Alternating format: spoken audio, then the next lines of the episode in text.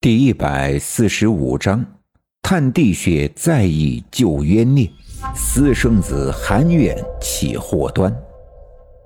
其实我爸爸猜的特别准，爬进王革命家地穴里的正是赵村长。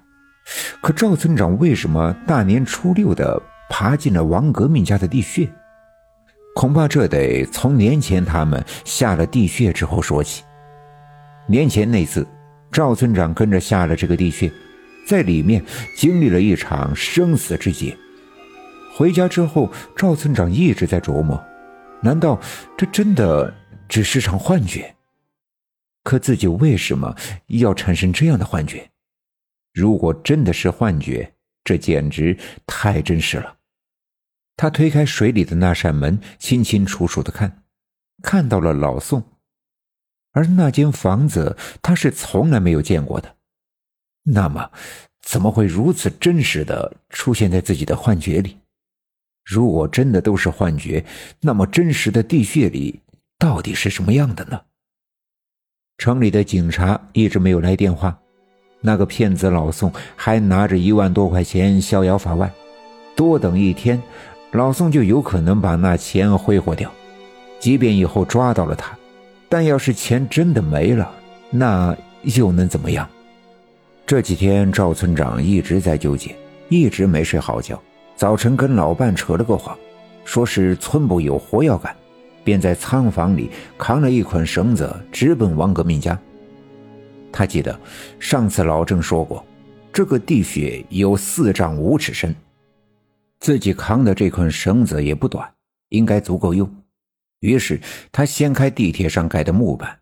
把绳子的一端拴在王革命家屋里的柱子上，转了转，觉得足够结实之后，便把那捆绳子直接扔到了地穴里，从怀里掏出了一副手套戴上，防止往下爬的时候绳子勒手。拉着绳子，深呼吸了几次，一咬牙便爬了下来。刘家镇最深的井也不过三尺。四丈五尺深的深井，足足让赵村长爬了老半天。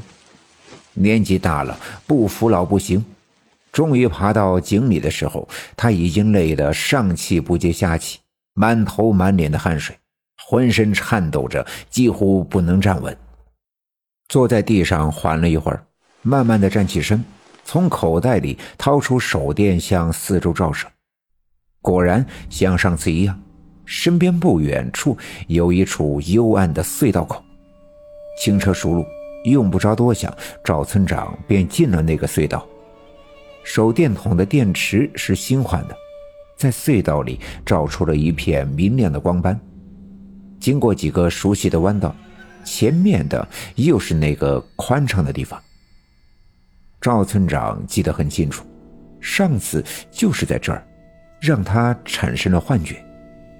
他犹豫了一下，还是往前迈了两步。走了两步之后，他站住脚，用手电筒照射着四外张望。这次他十分的清醒，在手电筒的光里，他清楚的看到，在前面有两个黑漆漆的洞口。上次的幻觉来得太突然，他对于这两个洞口是毫无印象。他从口袋里拿出半截蜡烛，掏出火柴点燃。蜡烛的火苗被一阵细微的风吹歪，火苗所指的那个洞口，应该是有通往外界的出口。于是，赵村长收起蜡烛，继续拿着手电朝着那个洞口走去，一边走一边侧着耳朵，仔细地听四下里的动静。隧道里的空气很潮湿，水汽在冰凉的墙壁上凝结成水珠，偶尔会滴落在地面的石头上，发出清脆滴答的声音。这声音让赵村长想起了年前的时候，自己进城找老宋他们这几个骗子，结果被他们扔进了溪河，幸亏张志成把他救了出来。自己刚从冰窟窿里出来的时候，浸透全身的河水便哗啦啦地流在地上。在张志成家住下的那天晚上，做梦都梦到自己的身上在不住地往下滴水，就发出这样的滴答声。这声音让赵村长有些紧张，但他知道自己此行的目的，便是要寻找跟那次进城有关的蛛丝马迹。他不相信上次下地穴产生的幻觉是孤立的，即便是孤立的，也是这件事目前唯一的线索。他甚至希望再次产生像上次那样的幻觉，他希望从幻觉中找到一些征兆。更希望这些征兆能给他指引方向。